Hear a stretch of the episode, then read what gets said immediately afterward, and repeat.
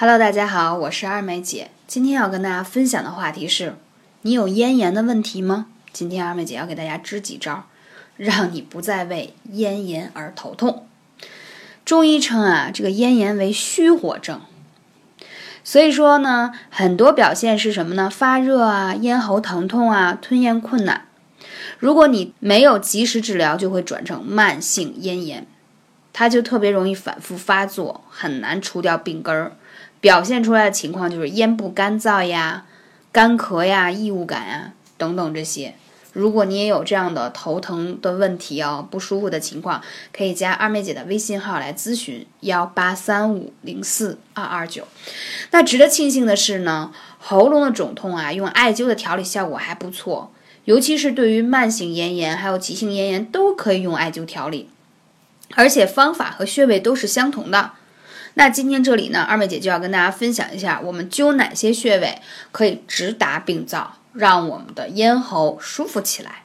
首先是要灸一下我们的病灶，就是你咽喉的地方，我们可以用悬灸的方式，这样它可以消炎、止痛、活血、散热、化瘀，效果是非常好的。这个穴位呢，我们需要灸十分钟左右时间，温度不宜过高。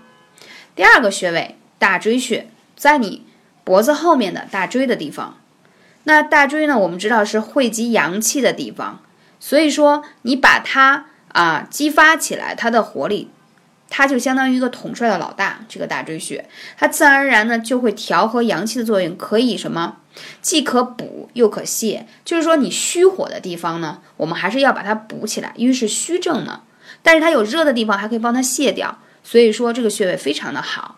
第三个穴位要讲到的是天突穴，因为很多咽喉炎的伙伴嘛，多半都会伴有干咳，所以呢，止咳效果比较好，就是在天突这个穴位上。啊，天突在什么位置呢？顺着你喉咙往下有一个凹陷的地方，就是天突穴。那在讲到脚上的穴位，也是很重要的，因为很多伙伴呢，经常晚上可以泡泡脚，而且呢，说回家的时间比较晚了。所以我就不太建议说回家晚了的伙伴还去灸啊肚脐以上的穴位。之前我有分享过，那样反而容易上火。那可以灸哪里呢？我们可以灸涌泉，还可以灸太溪。为什么要灸这两个穴位呢？这两个穴位都在脚上，而呢都是肾经上的穴位。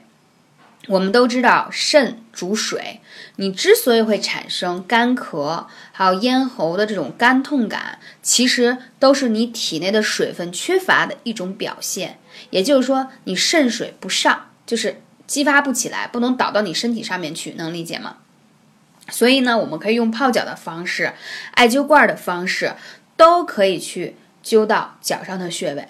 当然，如果你觉得麻烦，或者有些朋友说二妹姐本身我就是容易咳嗽啊，就是说呼吸系统敏感，闻到那种燃烧的艾灸就会咳嗽啊，那有没有别的方法呢？那可以用艾灸贴啊，这样也可以起到舒缓的作用。当然，还有很多伙伴。留言说：“二妹姐，你讲的穴位吧，经常我们有时候找不到，百度又怕它不够准确。那在这里也推荐一下，我用两年时间写的这个《相爱是最好的疗愈》的这本书，希望大家可以关注一下。那里面呢都有讲到这些穴位对应的病症啊，还有手法什么的，可以帮助到大家。那这里呢，我还要讲到食疗的方法。”其实呢，我们一方面可以用艾灸，一方面还可以用食疗的方式。那食疗方式，我觉得可以喝一些罗汉茶。大家都知道，桂林呢就产了很多罗汉果，买那种罗汉果，直接把它掰开泡水喝，对于这个嗓子是非常好的，可以作为一种啊茶饮来喝。还有什么方法？大家知道土蜂蜜嘛？应该这两年比较流行。那土蜂蜜它是天然形成的，大家可以在网上去搜索一下。然后呢，建议呢，你可以㧟一小勺，含在这个喉咙处，然后过上几分钟，拿水温水给它送服。为什么要这样呢？这样呢，它可以让蜂蜜在喉咙的地方待一段时间，这样对它有一定的消炎跟舒缓的作用。那如果你在晚上睡觉前喝一小杯，呃，温水的蜂蜜，对于你润燥生津也是非常有好处的。其实蜂蜜，嗯，对于这种咽喉肿痛呀、干咳呀，有很好的效果。我不知道大家曾经看过热播剧的这个《芈月传》里头，当时他的姐姐芈姝就是因为咳疾嘛，所以他就给他取来了牙蜜让他喝。其实牙蜜也是蜂蜜当中的一种嘛，所以大家呢平时要多注意用一些小小的食疗的方式，再结合艾草的方法都是非常有效了。结合精油也是可以的，那可以选用有这种薄荷、马鞭草、薰衣草。啊，葡萄柚为配方的复方的这种精油，啊，可以把它涂抹在你咽喉处，然后辅助用一个带滚珠的或者是刮痧棒去刮你的这个咽喉的地方，因为你会发现啊，凡是你有疼痛、有异样感的地方的地，我们都会认为你这里的经络也是不通畅的，所以用这种方式是可以辅助疗法的，也是精油的方式，因为我之前讲过。精油的分子非常的小，它可以透皮吸收，而且呢，它可以辅助当我们的这个按摩油。所以呢，当你用刮痧板，就是二妹姐推荐那个拨筋棒，既可以在脸上美容养颜，还可以用来刮痧用，所以它是一个多面用嘛，呃，非常的小巧方便。那在这里呢，你去按摩它，就可以把你的经络当中的毒素排出来，这点效果是非常好的。